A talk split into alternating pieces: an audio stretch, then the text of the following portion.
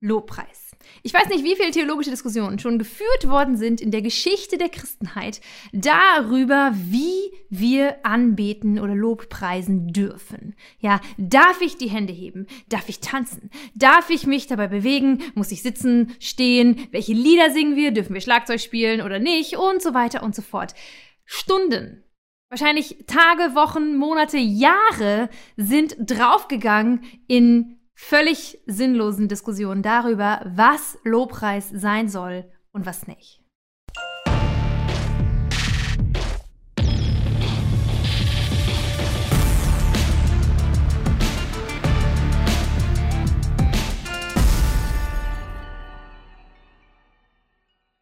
Die gute Nachricht für alle die, die nicht gerne singen oder nicht singen können oder zumindest es von sich behaupten, ist, Lobpreis hat mit Singen super wenig zu tun.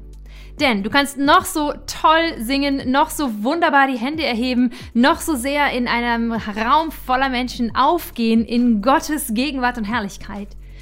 Wenn es nur Worte sind und dem keine Taten folgen, ist alles nur Schall und Rauch, unbedeutend und vor Gott hat es keinen Wert. Genau das ist die Kritik der Prophetenbücher. Wir haben uns vorgearbeitet, ein wenig von der Schöpfungsgeschichte über die Gesetze, also die fünf Bücher Mose, und sind jetzt bei den Prophetenbüchern angekommen.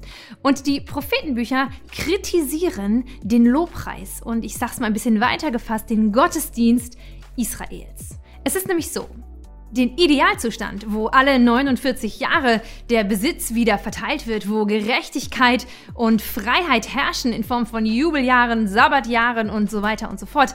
Dieses Credo, dass es keine Armen geben sollte in Israel, all das hat es wohl so nie gegeben.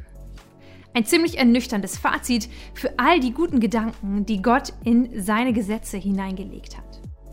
Was passiert war, war folgendes. Sobald Israel das Land eingenommen hatte und sich ein wenig da zurechtgefunden hatte in der Richterzeit mit viel Auf und Abs, rief es nach einem Königtum. Wir wollen sein wie die anderen Länder, war quasi der Ruf Israels und deswegen haben sie Gott darum gebeten, dass er ihnen doch einen König schenkt.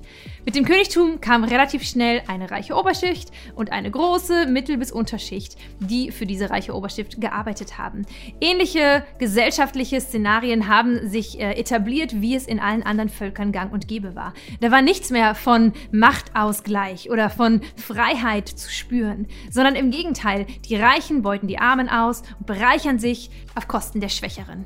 Witwen, Waisen, Sklaven, Arme, all diese Personen, die vor Gott so wichtig und wertvoll und bedürftig waren, wurden missachtet. Und die Propheten prangern dabei besonders an, dass Israel zwar die Gebote, gerade auch die religiösen Gebote befolgt, dass sie opfern, dass sie ihren Zehnten bringen oder auch fasten und so weiter, aber dass all das irgendwie nur religiöser Mantel ist und darunter ist es leer. Darunter verbirgt sich nichts. Sie haben die Motivation und das Herz Gottes hinter den Geboten nicht verstanden und leben es nicht. Das Hosea-Buch ist exemplarisch eins dieser Prophetenbücher, die sich ganz explizit mit der Schuld Israels, dem Versagen auf dieser sozialen Ebene beschäftigt. In Hosea 6, Vers 6 klagt Gott das Volk an. Ich will, dass ihr barmherzig seid. Euer Opfer will ich nicht. Mir geht es darum, dass ihr meinen Willen tut und erkennt und nicht darum, dass ihr mir Brandopfer bringt. Gott weist das Opfer, den Lobpreis, den Gottesdienst seines Volkes zurück, wenn dahinter nicht Taten stehen, wenn dahinter nicht das Herz Gottes sichtbar wird und gelebt wird. Und auch Jesaja ist ein Prophet, der viel Kritik im Bereich soziale Gerechtigkeit übt. Er schreibt beispielsweise über das Fasten.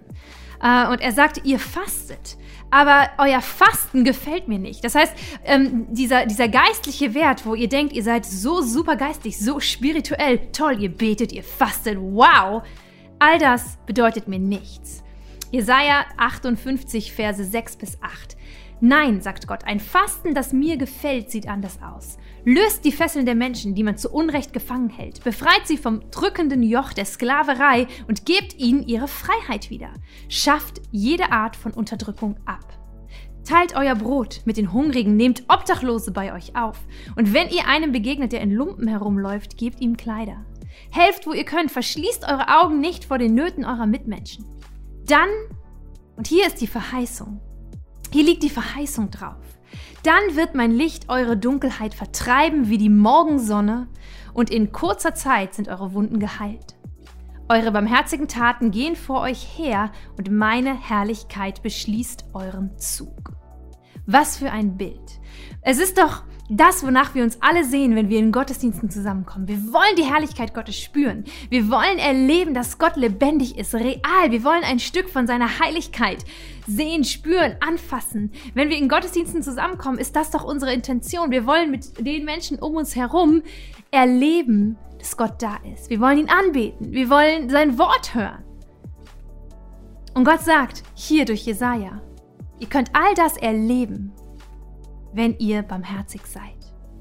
Wenn ihr die Hände und Füße, der Mund, meine, also meine Hände, meine Füße, mein Mund seid wenn ihr tut, was ich tun würde, dann spürt ihr mich, dann seid ihr ganz nah dran, dann habt ihr mein Herz verstanden, dann lebe ich mitten unter euch, dann geht meine Herrlichkeit hinter euch her und folgt euch.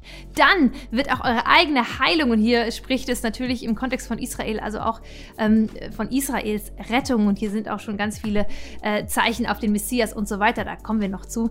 Ähm, aber wenn ihr einfach mal leben würdet, was ich euch vorgegeben habe, wenn ihr mein Herz verstehen würdet, dann wäre ich doch mit meiner ganzen Gegenwart mitten unter euch. Gott möchte raus. Raus aus unseren Kirchengebäuden, raus aus unseren Bibelleseplänen, raus aus unserer stillen Zeit in die Welt. Und er möchte, dass du Evangelium nicht nur predigst, sondern es lebst mit Händen und Füßen. Ein ganz praktischer Tipp den du machen kannst. Wenn du ein wenig dein ganzes geistliches Leben shiften möchtest und mehr leben möchtest, wie Gott es sich von dir wünscht, ist, dass du einfach, statt dass du ständig tausend Lobpreiszeiten machst ähm, oder auch in Gottesdiensten, statt immer nur Lobpreiszeiten zu haben, äh, regelmäßig Gebetszeiten zu haben und zu beten für Menschen, Personengruppen, die Gott dir ganz besonders aufs Herz legt ähm, oder auch Organisationen, die schon vor Ort sind, die helfen. Wenn wir beten, dann bitten wir ja Gott, Herr, zeig du mir, was du siehst. Zeig mir die Not, die dir vor Augen steht. Und lass mich eintreten dafür im Gebet. Bitte Gott, dass er dir zeigt, für wen und was genau du beten sollst. Und oft ist es so, wenn wir eine Gebetshaltung einnehmen, wenn wir anfangen, für etwas zu beten, dann macht das ja auch was mit uns. Und wir, wir fangen an, auch die Möglichkeiten zu sehen, die wir außerhalb von Gebet haben.